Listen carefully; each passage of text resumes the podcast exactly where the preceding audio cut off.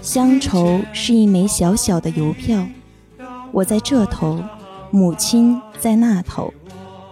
给我一瓢长江水啊，长江水，酒一样的长江水，醉酒的滋味是乡愁的滋味。我是一个歌手。你好，欢迎收听诗歌播客，这里有诗，这里有诗，分享关于现代诗的一切。我是主播甜菜，第八期诗人与电影诗歌播客观影会。将带大家认识台湾著名诗人《乡愁》的作者余光中。余光中一九二八年出生于江苏南京，祖籍福建泉州永春。二零一七年十二月十四日病逝，享年九十岁。他一生从事诗歌、散文、评论、翻译，自称为自己写作的四度空间。可能现代的年轻读者不怎么读余光中了。不过本期节目提供了两种进入余光中诗歌的方式，一种是音乐，另外一个是电影。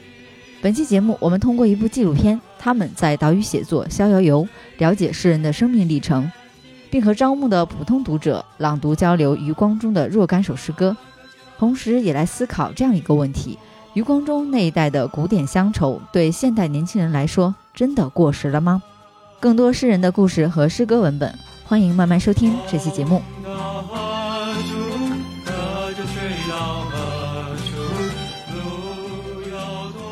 欢迎大家来到退步集，参加我们这里有诗诗歌播客观影会的第八期活动。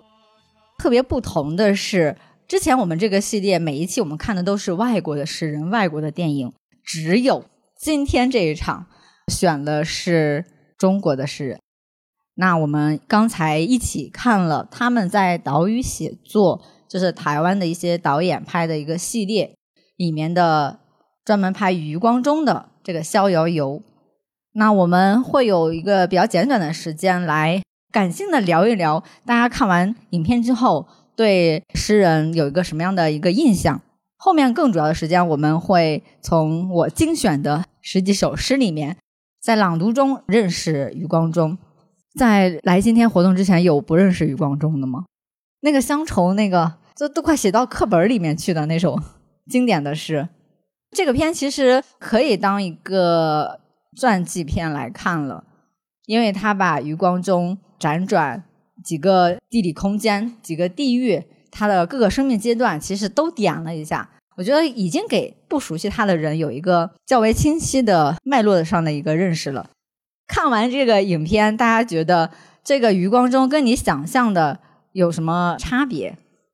类似于咱们这边乡愁的，就是他诗歌的名字呀，就是乡愁的那种乡愁代言人啊。对啊。他在台湾，我知道的，他跟有一些其他的，我不知道怎么去形容，先锋派或者什么那种现代派的诗人是不太不一样。对，就他们还还有有一些派系斗争，这挺挺台湾新式的论争。对，就知道他是一个比较比较正统的那种那种代表，他的气质是那样的。这说回余光中，基本上出版社都喜欢成套的出他的书，因为他自己也说，他的写作的生涯里面有。四个非常重要的身份，一个是诗人、作家、文学评论家、翻译家，分别对应的是几种文体，一个是诗歌，还有散文，还有评论，然后最后一个是翻译，主要是翻译外国文学的作品。对大家来说，熟悉的还是他诗人的那个身份。有之前看过余光中翻译作品的吗？因为有很多套装书，什么名家名义里面，那余光中基本上一定是在里面。大家电影里面有没有看到他是外文系的？其实他本人受西方影响也很深的，而且他还有几次旅美的经历。哎呀，看来余光中对大家来说确实是有种陌生感，我感觉比上次香港诗人西西的陌生感为什么还要强？就即使是大家对《乡愁》那首诗，就是这个知名度最高的，一提起这个台海两岸那种。关系一定要寄出乡愁，甚至余光中他自己在散文里面，我觉得他可能有点微微的吐槽。他每次来大陆学校就是交流的时候，一定对余光中的诗歌朗诵会一定要把乡愁弄到 前面，就像歌手一定唱唱唱那个代表啊，对，这是他的代表作。嗯，当然了，今天我们也会读一下乡愁。大家看了影片就没有一丁丁的疑问。甚至包括里面出现了，其实我比较有争议，可能你们对某一些历史不太熟悉，比如说那些台湾的大学生，他们在读余光中的诗的时候，就觉得哇，这个对很陌生，这个历史是我们的历史吗？他觉得这里面写的中国不是他，就是中国的那个意义在余光中的诗里面，就是说在他那辈人身上和现在的那些台湾的本土的年轻人身上已经很不一样了。然后包括在七十年代，七十年代是对台湾来说是一个变革非常非常大的一个时代，大家历史学过的吧？七十年代发生了很多的事情，比如说。美国跟跟他断交，就是政治上，就台台湾在国际社会被孤立嘛。然后还有保钓运动，另外还有一点是什么？就在这个思潮里面，就台湾的大学里面掀起了一股校园现代民歌的运动，就是那个杨贤，还有以他为代表的，就出了一些音乐，主要是民谣里面的那个词，就就那第一张专辑，大部分都是余光中的诗。是先有了诗，后来有了歌。不知道有没有听过民歌手啊，《乡愁四韵》呐，还有《江湖上》啊，虽然还是挺知名的。如果你们了解过，或者说看过一本书叫后浪出的吗？《民歌四十》，对吧？《民歌四十》里面，对，那里面也讲了。所以，如果是从台湾的现代民歌之父那里。那一定会牵出余光中，因为余光中的诗歌还是做了挺大的贡献的，主要是给他们狂输出了一批特别适合谱成曲的词。那个马世芳大家知道吗？就是他妈妈是民歌运动很重要很重要一个幕后推手，就是类似于教母级别的人物。他有一个节目叫《听说》，他有一季是讲台湾民歌，民歌，然后还有一季就拓展到了，比如说像那个 Bob Dylan 的，对对，就是国外的音乐，可以大家有兴趣可以听一下。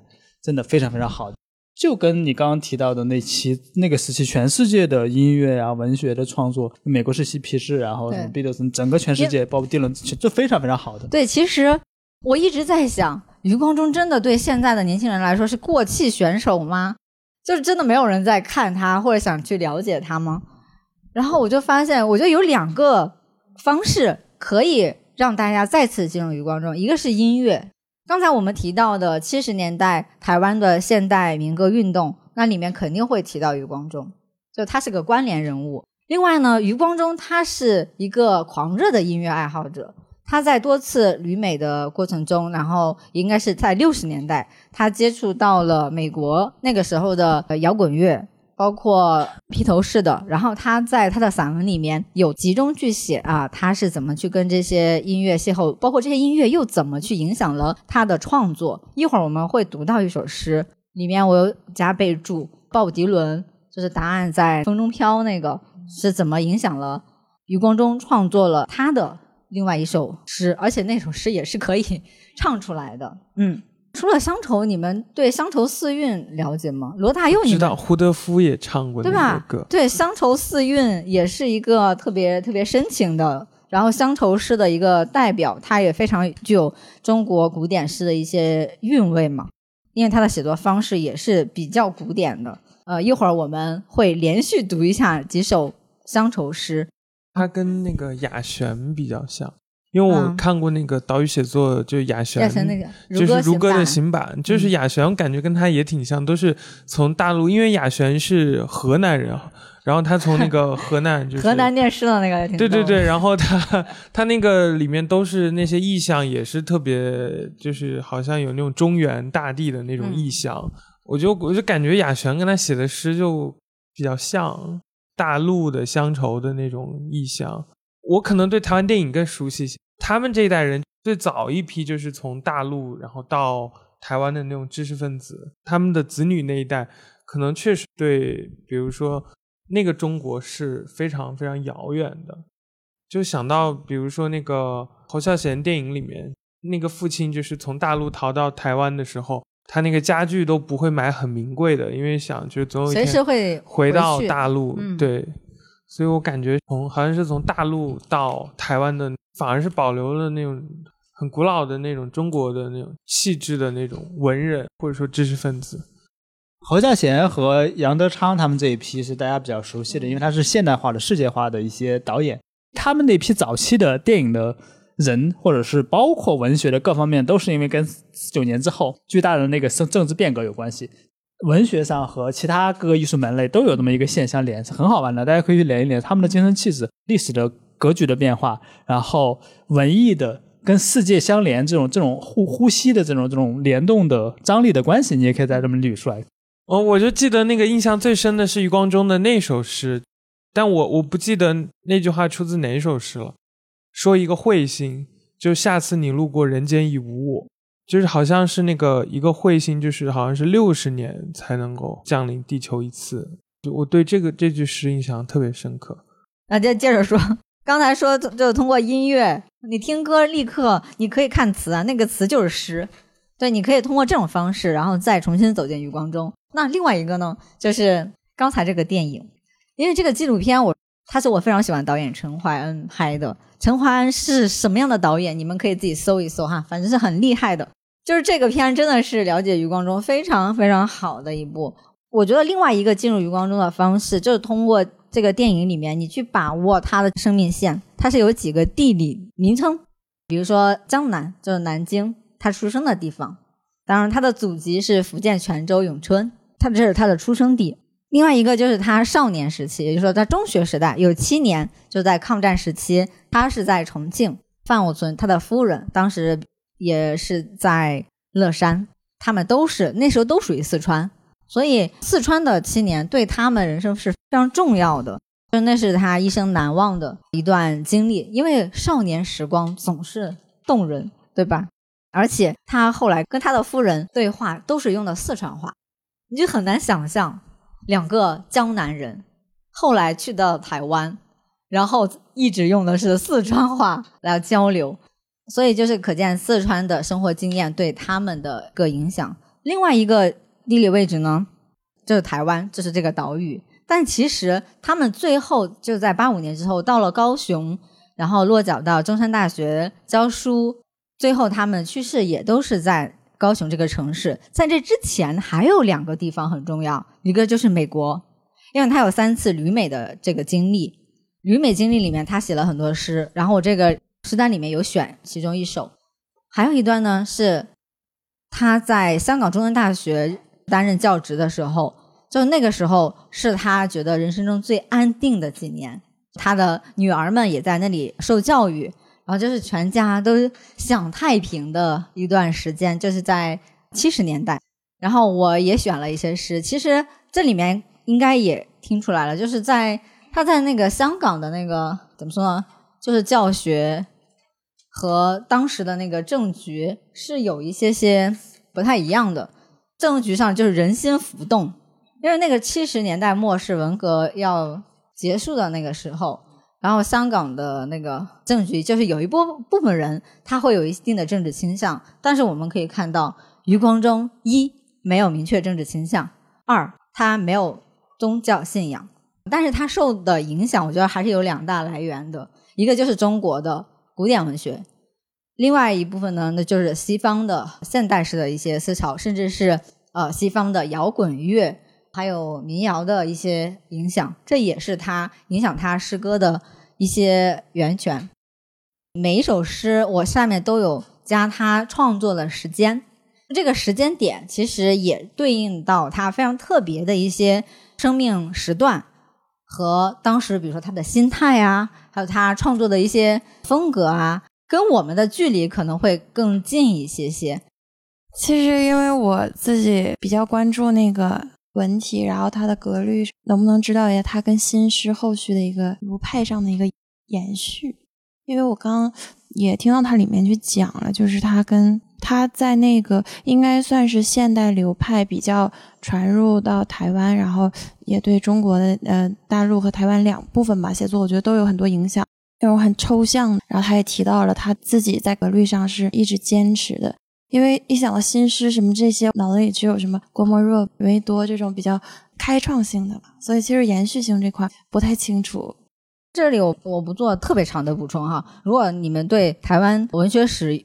想了解的话，可以去听我另外一期节目《跟着文学去旅行》，台湾上然后我里面单独拿了一部分时间来给大家理顺一下台湾文学史。其实没特别讲到呃诗歌这一趴，但是会有一定的关联度。那说回你刚才说的那个，在起码是在六十年代，台湾有一个新诗的这个论战，就是因为呃余光中在电影里面不是说到余光中的那个长诗《天狼星》吗？我没有选，反正就是他自己是开创了一个叙事诗和史诗的新写法吧。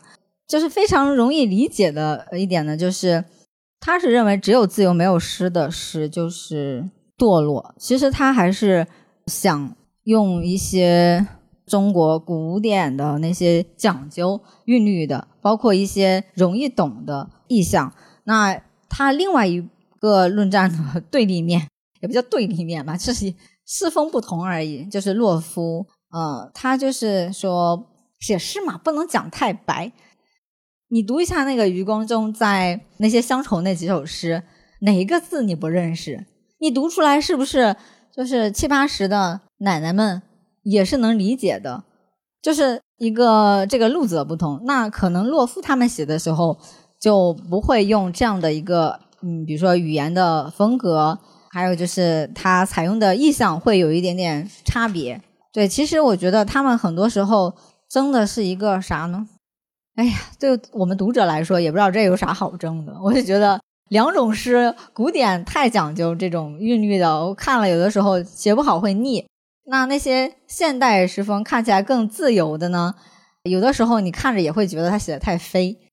我觉得这里面没有什么风格上的孰优孰劣，我觉得只只能是看具体的诗，因为余光中他之前有一些那个诗歌的风格。包括那个写写中国的，我就觉得他甚至有点受到嚎叫派的一个影响，写那个什么中国中国什么什么你的羞耻写在我脸上。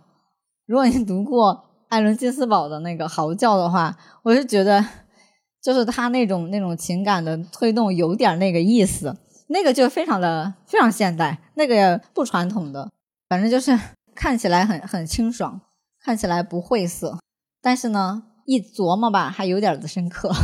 余光中的诗可能就是这样吧。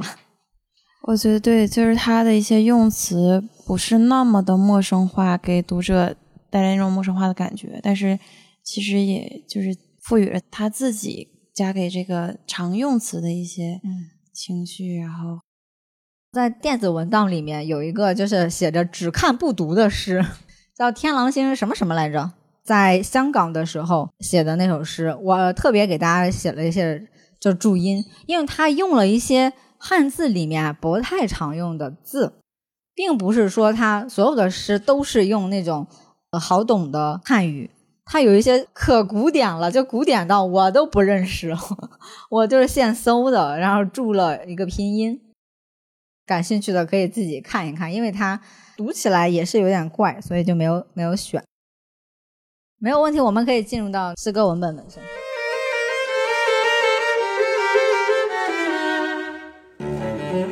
如果细心的你已经发现了，我这次用的是时间顺序。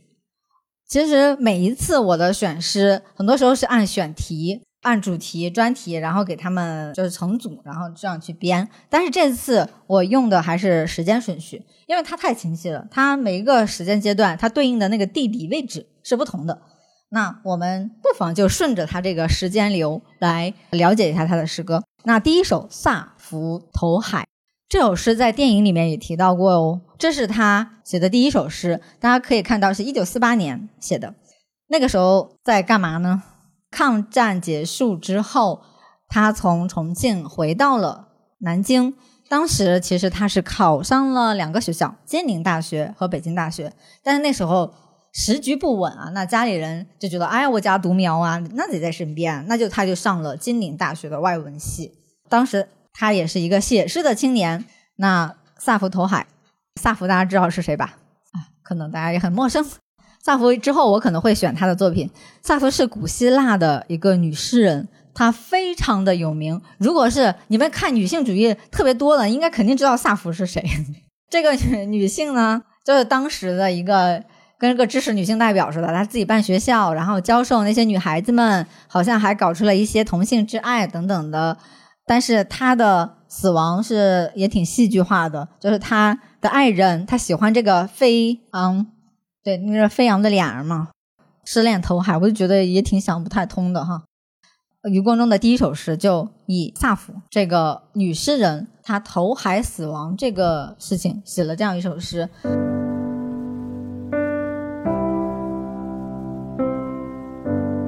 萨福投海，余光中。我站在高崖上，再深深地吸一口气，向爱琴海和夜空投最后的一瞥。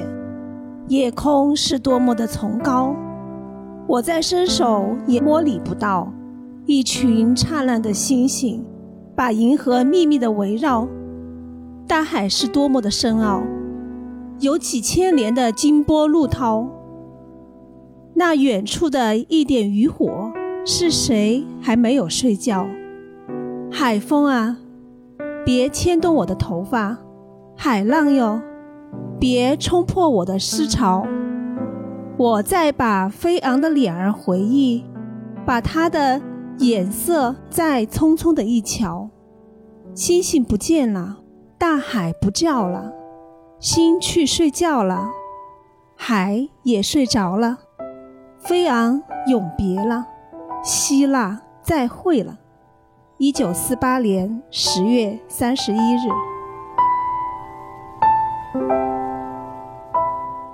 下一首是我非常期待呀，《扬子江船夫曲》。这个用四川音朗诵，这是他诗歌上面自己加的哟。他写这首诗的时候，他内心的调子那就必须得是四川方言。在电影里面，他不是也有用四川话来。读这首诗吗？我一看出生的太阳是何等的雄壮，我就立刻想到了太阳出来喽，喂，喜羊羊喽，就那首那首歌，就感觉这完全就是四川之歌，就是大家对太阳的那个喜欢，就是那种甚至到了一种崇拜的一个一个程度。有没有朋友可以用四川话给我们激情朗读一下？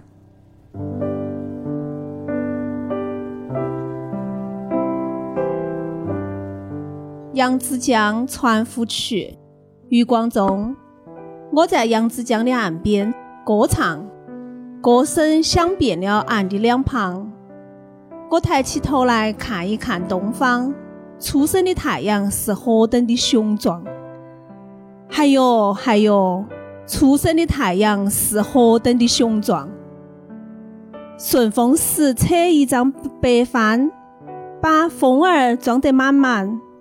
上水来拉一根铁链，把船儿背上青天。还有还有，把船儿背上青天。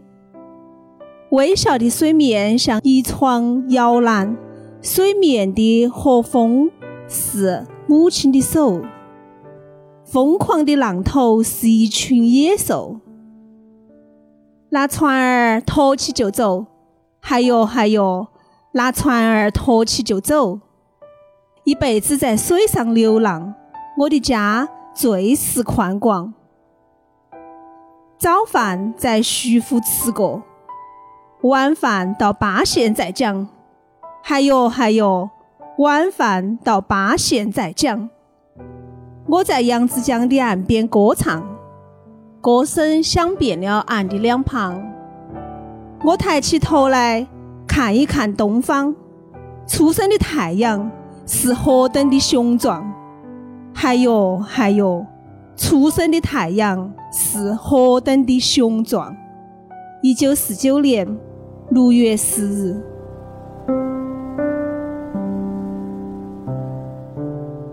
这首诗真的就是属于四川人的。大家看到这个时间啊，一九四九年六月写的这首诗。一九四九年对余光中来说。他的生命又辗转到了另外一个地方，就是他去厦门大学又读了会儿书。他自己说，他一生中被五所大学录取过，在三所大学读过书。刚，比如说最开始的金陵大学，后来去厦门大学，在之后他五二年是在台大毕业的。其实也特别能能体现出当时那个年代一个青年学子，就随着这个。时代的浪潮把他推向这边，又推向那边。虽然他们的家庭背景可能都是书香门第嘛哈。但即使这样的情况下，他也是从少年到青年时期一直在呃辗转，所以当这个电影里面用《逍遥游》的时候，我觉得是非常非常适合的，就是行走、旅行和游荡在各个地方，挺像余光中的一生的。但是好在呢，他八五年之后他返回台湾，就是在中山大学。任人文学院的院长还是什么？还是有一个有一个非常正儿八经的教职，就是一直在那边教书和写作了。他的晚年就在高雄度过的。下一首诗《春天遂响起》，其实它也可以说是一首乡愁诗，是一九六二年写的。一九六二年的四月，在海峡那头，然后他想到了他的故乡。江南，这首诗应该很美呀。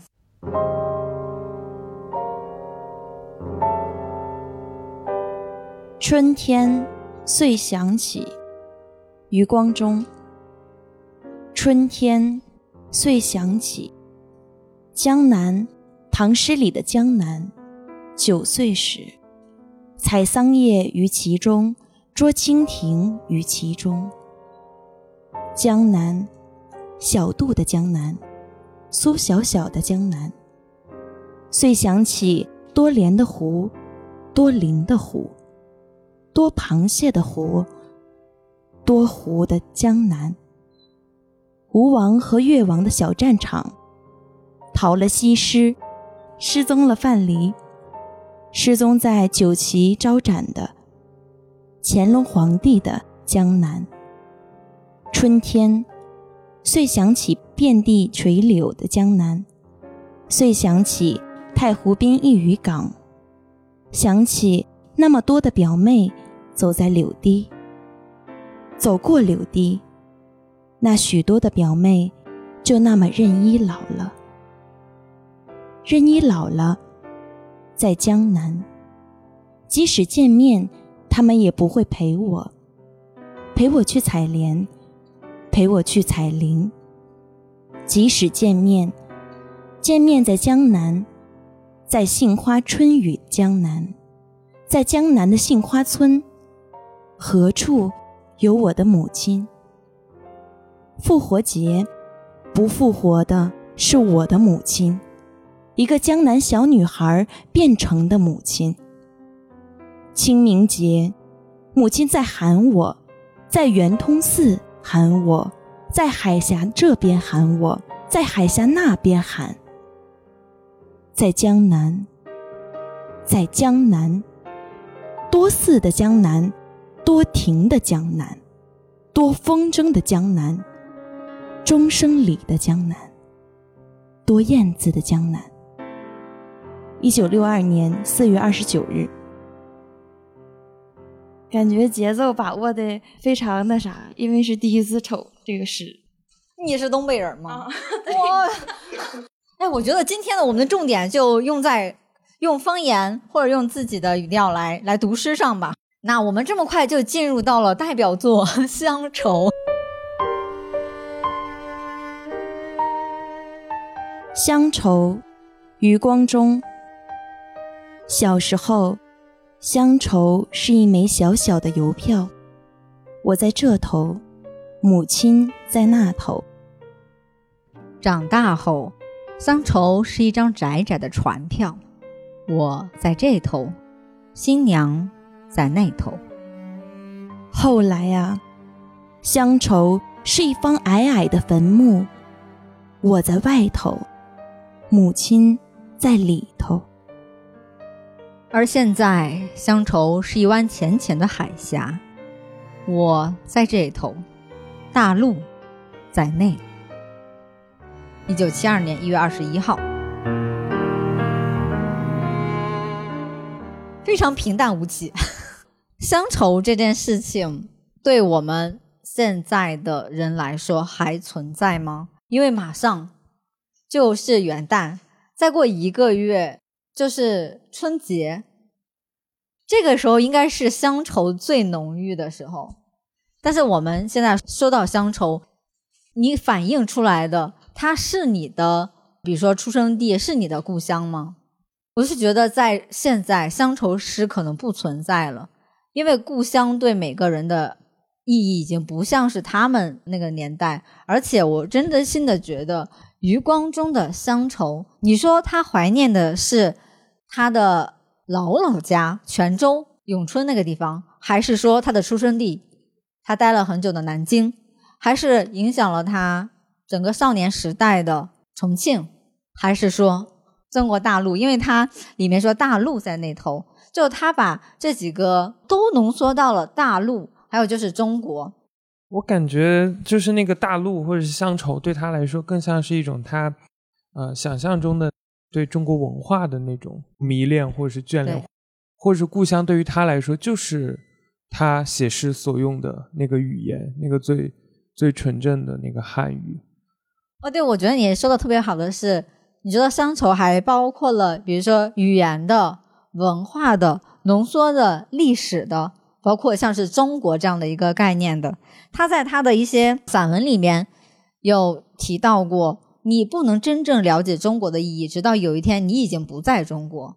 就像是我们什么时候思乡，是因为你不在那个地方，你远离他的时候，故乡或者说不在的时候，你会去想念那个地方。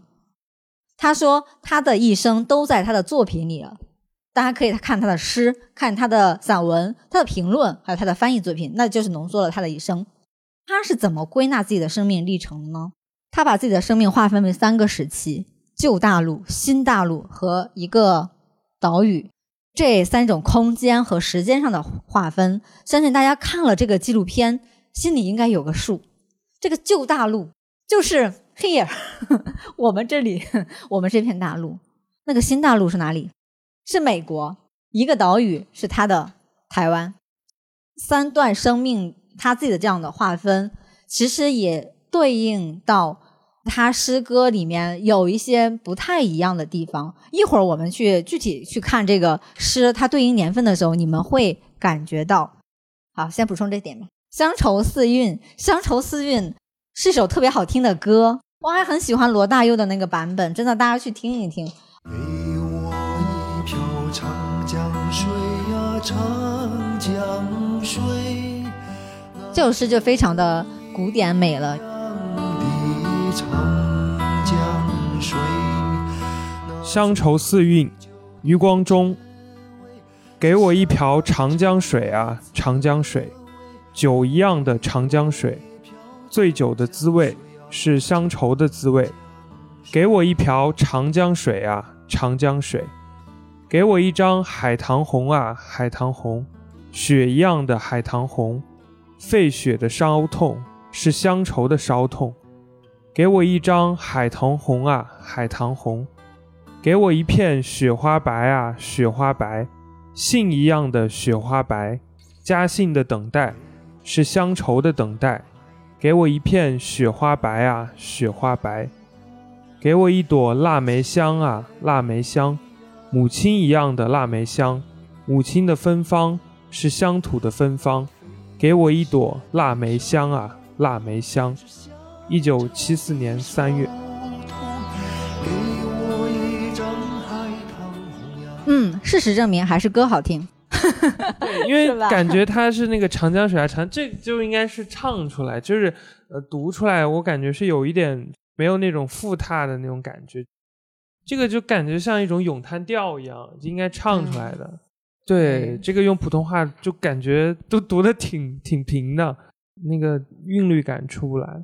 我觉得他这个意象都很古典，呃，长江水、海棠红、雪花白、腊梅香，特别特别古典的那种。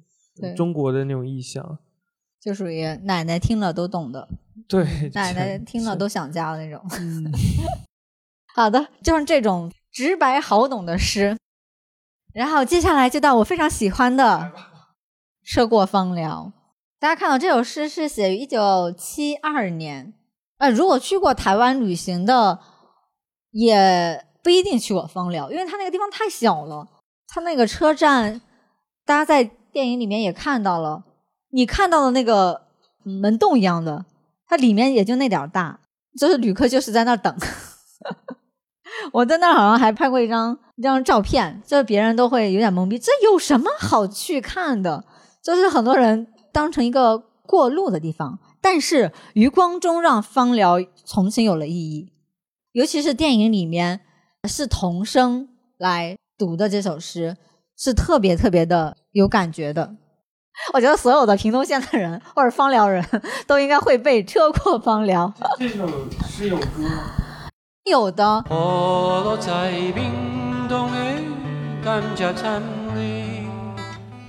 车过芳寮，余光中。雨落在屏东的甘蔗田里，甜甜的甘蔗，甜甜的雨，肥肥的甘蔗，肥肥的甜。雨落在屏东肥肥的田里，从此地到山路，一大幅平原举起，多少甘蔗，多少甘美的蜥蜴。长途车驶过青青的平原，检阅牧神轻轻的一对，想牧神多毛又多须。在哪一株甘蔗下午睡？雨落在屏东的西瓜田里，甜甜的西瓜，甜甜的雨，肥肥的西瓜，肥肥的甜。雨落在屏东肥肥的田里，从此地到海岸，一大庄河床孵出，多少西瓜，多少圆魂的希望。长途车驶过累累的河床，检阅牧神累累的宝库。想牧神多血又多子，究竟坐在哪一只瓜上？雨落在屏东的香蕉田里，甜甜的香蕉，甜甜的雨，肥肥的香蕉，肥肥的甜。雨落在屏东肥肥的田里，雨是一首湿湿的牧歌，路是一把瘦瘦的木笛，吹五里十里的千千默默。雨落在屏东的香蕉田里。胖胖的香蕉，肥肥的雨。长途车驶不出牧神的辖区，路是一把长长的木笛。正说屏东是最甜的县，屏东是方糖砌成的城。忽然一个右转，最咸最咸，劈面扑过来，那海。一九七二年一月三日。感觉他用的这个叠字，就有一点那种童谣的感觉吧。所以这首诗真的是很适合小朋友们来读，感觉很有节奏，特别像是可以在那个火车上，对吧？我是觉得，因为这首诗，屏东县真的可以颁给余光中一个什么叫荣誉县民，因为他把那个屏东的一些特点呀。点出来了，即使你们不知道屏东在哪里，但是你在这里面，你可以知道哦，他们那里可能是个农业大县，它有肥肥的田呀，他们那儿可能会经常下雨，他们那儿会产香蕉。如果大家以后去台湾旅行的话，屏东是一个很值得再去深度探索的，因为它也是一个有蛮多民族的，就它是各种文化挺融合的一个地方，又因为它是农业大县。所以呢，它的自然风光可能保存的比较朴素，好像也没有特别能给大家安利到为什么特别喜欢车过芳疗，可能就是因为它跟你个人的一些经验。芳疗真的很小，而且当时应该是个端午节，端午的时候去的，跟高雄啊、垦丁那边比较近嘛。那高雄是。也是因为余光中，然后特别去了高雄的几个地方，包括西子湾，就是中山大学旁边，就跟电影里面一样一样的，就看到那个一幕，好像立刻又想起来了。因为当时就在西子湾那边的那个山上，我们看了日落。因为当时余光中还活着，然后我自己就在想啊。余光中就在 我对面的那个学校里面，就觉得哦，我跟他的那个空间距离已经那么近了，就会有一点点的微妙，只是这样而已。好嘞，下一首《守夜人》，七三年写的一首。其实《守夜人》这首诗，即使他写作的年代在七三年，但是如果你真的走进他，你会能够理解我们现在。守夜人余光中。五千年的这一头还亮着一盏灯，四十岁后还挺着一支笔，已经这是最后的武器。即使为我三重，困我在黑黑无光的核心，缴械那绝不可能。历史冷落的公墓里，任一座石门都垂不答应。空的同人，空空，通通的回声。从这一头到时间的那一头，一盏灯推得开既殷实的混沌。壮年以后，挥笔的姿态是拔剑的武士，或是拄杖的伤兵。是我扶他走，或是他扶我前进；我输他血，或是他输我血轮，都不能回答，只知道寒气凛凛在吹我锦毛。最后的守夜人守着最后一盏灯，只为撑一栋倾斜的巨影。做梦，我没有空，更没有酣睡的权利。一九七三年二月二十二日，什么感觉？我觉得他好像就一辈子都没有经过大陆的这种动乱嘛。不是在美国，就是就是在那个台湾嘛，就是比较安全的地方。但是这这首诗呢，但是他们也知道大陆发生了什么。对对，他挺爱国的。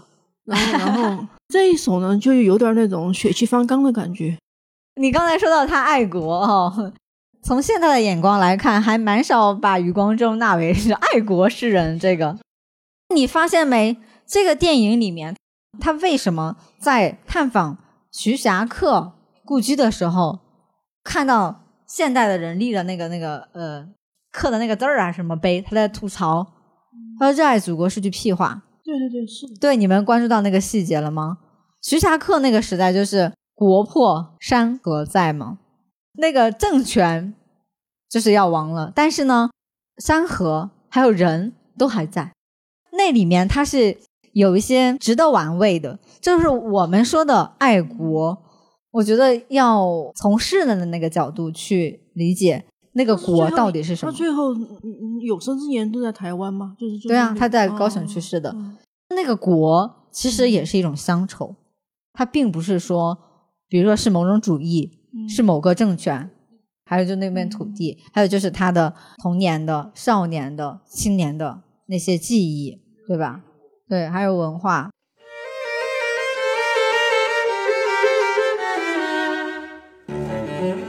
后面这些很好的诗，那个分一分。江湖上可是一一首歌来着，而且呢，它是受到鲍勃迪伦那首歌的影响。一双线能提几条街，不读也没有关系。那民歌手呢？民歌手有喜欢的吗？民歌手也是一首歌。给我天狼星变奏曲，它写于七六年，重修于香港。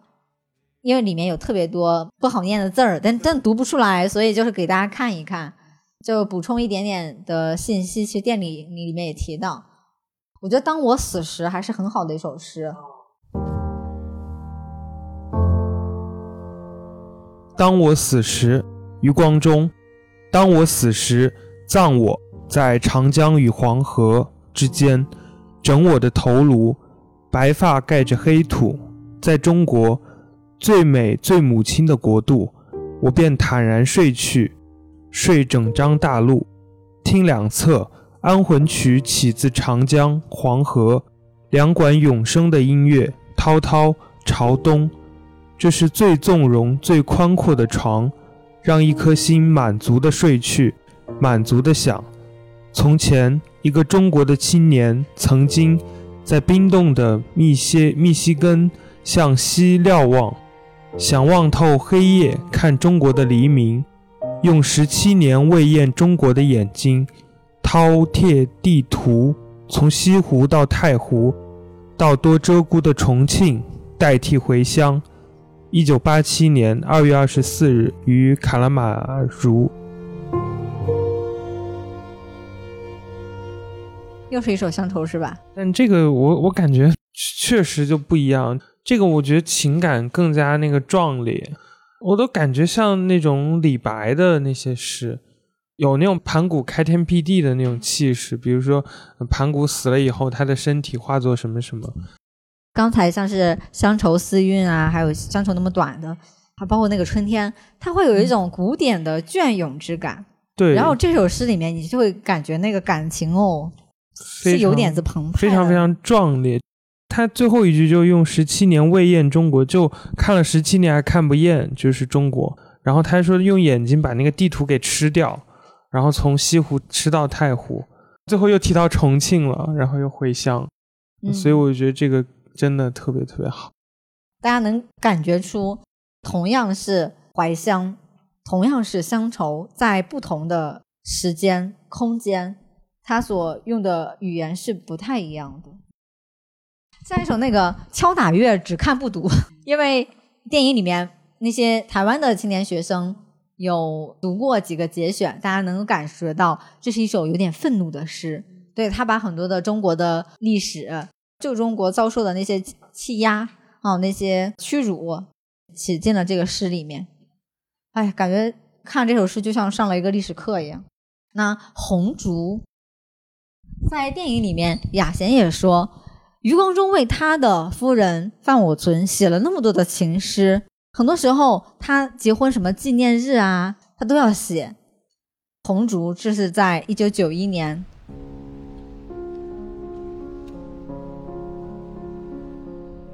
红烛，余光中。三十五年前，有一对红烛，曾经照耀年轻的洞房，且用这么古典的名字追念厦门街那间斗室，一今仍然并排的烧着，仍然相互眷顾的照着，照着我们的来路、去路。烛啊，愈烧愈短。夜啊，愈熬愈长。最后的一阵黑风吹过，哪一根会先熄呢？曳着白烟，剩下另一根流着热泪，独自去抵抗四周的夜寒。最好是一口气同时吹熄，让两股青烟稠缪成一股。同时化入夜色的空无，那自然是求之不得。我说，但谁呀，又能够随心支配？无端的风势，该如何吹？一九九一年九月二十二日。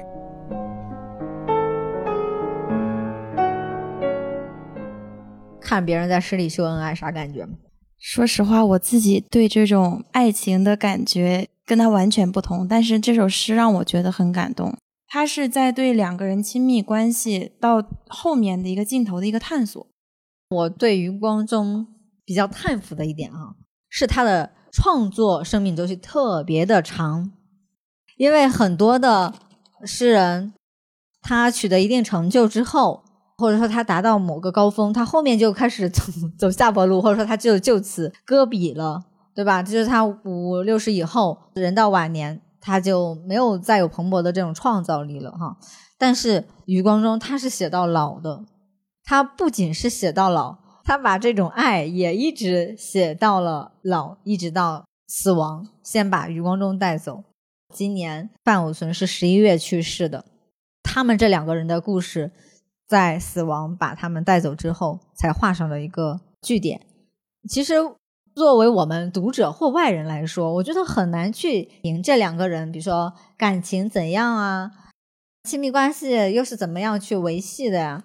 我觉得很难讲哎。我们在影片里面看到两个人相伴到老，他们有很多共同的青少年时期的一些就是生活的经历，感情相投，然后一个写作，然后另外一个像是范永泽当他的文学助手。后面他去那个高雄美术馆去做导览，然后他特别懂古玉，还甚至成了半个专家等等，是令人艳羡的一对。但是呢，他们少年相识到相爱和结婚，其实也是挺坎坷的。包括他们结婚之后，让现在的我们女孩子哈、看了之后会觉得很头大的，就是结婚之后七年，范我存生了五个孩子，四个女儿，一个男孩，那个男孩早夭，很不可思议的，就是这个频率和数量。他们的孩子长得很好，教育的很好。我们以现在的一些眼光去揣度，其实是有一些对是需要打个问号的。就别人的感情，别人的那个生命，他们的一个选择，然后我们觉得，哎，怎么会这样？就是为什么？其实范武存，大家也看到，他也可以成为一个不错的一个女学生啊，然后有她自己的事业啊。她其实之后是当了一个幼儿园老师，她生了孩子，生了一堆孩子之后，就专门当家庭主妇，相夫教子了。很多人写到这一对伉俪的时候，都把他们视为中国传统家庭特别登对的一对，对吧？这成了一个范式。就这种范式是不是真的好，或者说特别适合于现代这个社会？我觉得还是需要思考和打一个疑问的。可能如果换做你的话，不会去选择这样一条路。就我们对他们的感情就不多说了，其实人家就是非常纯粹的爱情。另外，问玉镯，我存所佩，这也是电影里面提到的一首。我写了个只看不读，就是大家看看就好了。我更喜欢那个 红烛的那个意象，在生命的后半期去回望啊，这种的。我们最后以《成都行》作为结尾吧。《成都行》是一九九六年十一月三十号写的。刚才我也提到，九六年他们夫妇二人呢来过成都，去的是川大。去川大做了一个演讲啊，还是什么分享，然后一丹教授呢还带他们去乐山去回访，就是范我存之前生活的地方，包括想找墓，但是没有找到这件事情呢，也被余光中写到了他的散文里面。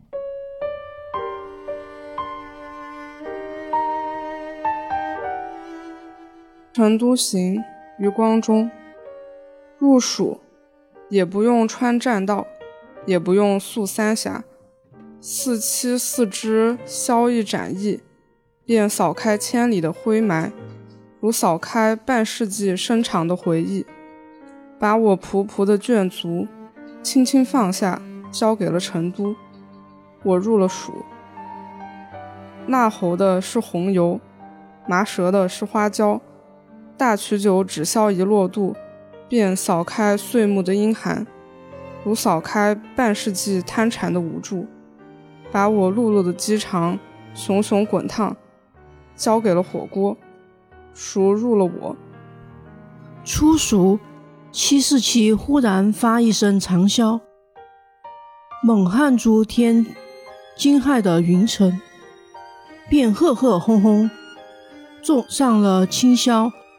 壮烈的告别式，就用如此断然的手势，把我拔出这盆地、这天府、这无鸟造成无猫叫夜的古都，把无犬吠日也无日可吠的蓉城，把满城的茶馆、火锅店、招牌，把满街的自行车、三轮车、货车、面的，把法国梧桐、银杏树、金黄的秋叶。把草堂、武后祠、三书祠、二王庙养不尽的对联、跨不完的门槛，一炷香自在的上升，流芳了千年。怕什么风吹呢？什么运动？把乐山的大佛、都江堰的雪水，把峨眉的玉垒、古今的浮云，把巴金的童年、李白的背影，把一万万巧舌的八腔数调。大摆其龙门阵，不用入声，滔滔不断如四川南注长江东流。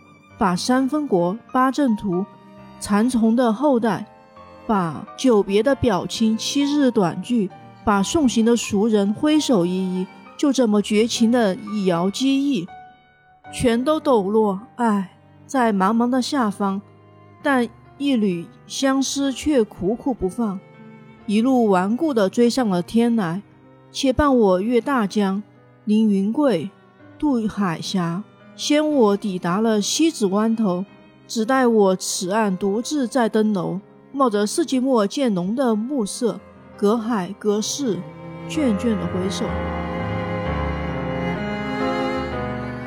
对他落脚还是落到了再次回首。这首诗读的有点普通，不太像我想象之中的他对那个成都的感情。哎，他其实没在成都待过啊，他待的是重庆的某一个乡下某个山上面。没关系，留点遗憾给明天。从今天大家的投入情况来看，余光中的时代确实过去了。但是呢，乡愁这个东西，古人有古人的乡愁，余光中那一辈有他的乡愁，现代的乡愁，我觉得我们也可以去重构我们的乡愁。我觉得留点自己的感受，自己理解吧，就不过多展开了。还是非常感谢大家今天来到这里，花这么多的时间看一个诗人的一生和他的代表作。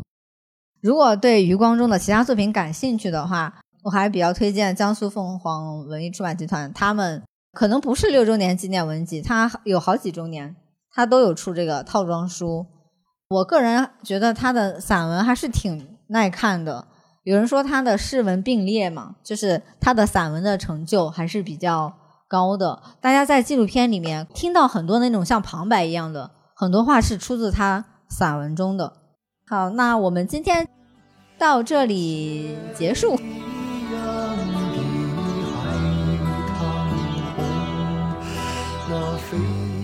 感谢你订阅收听诗歌播客，这里有诗，欢迎评论区留言说说你对余光中乡愁诗的理解，可能有新书惊喜掉落哦。下期的诗歌播客观影会，我们会聊聊电影《布考斯基生来如此》，读一读美国诗人查尔斯·布考斯基。下期见哦。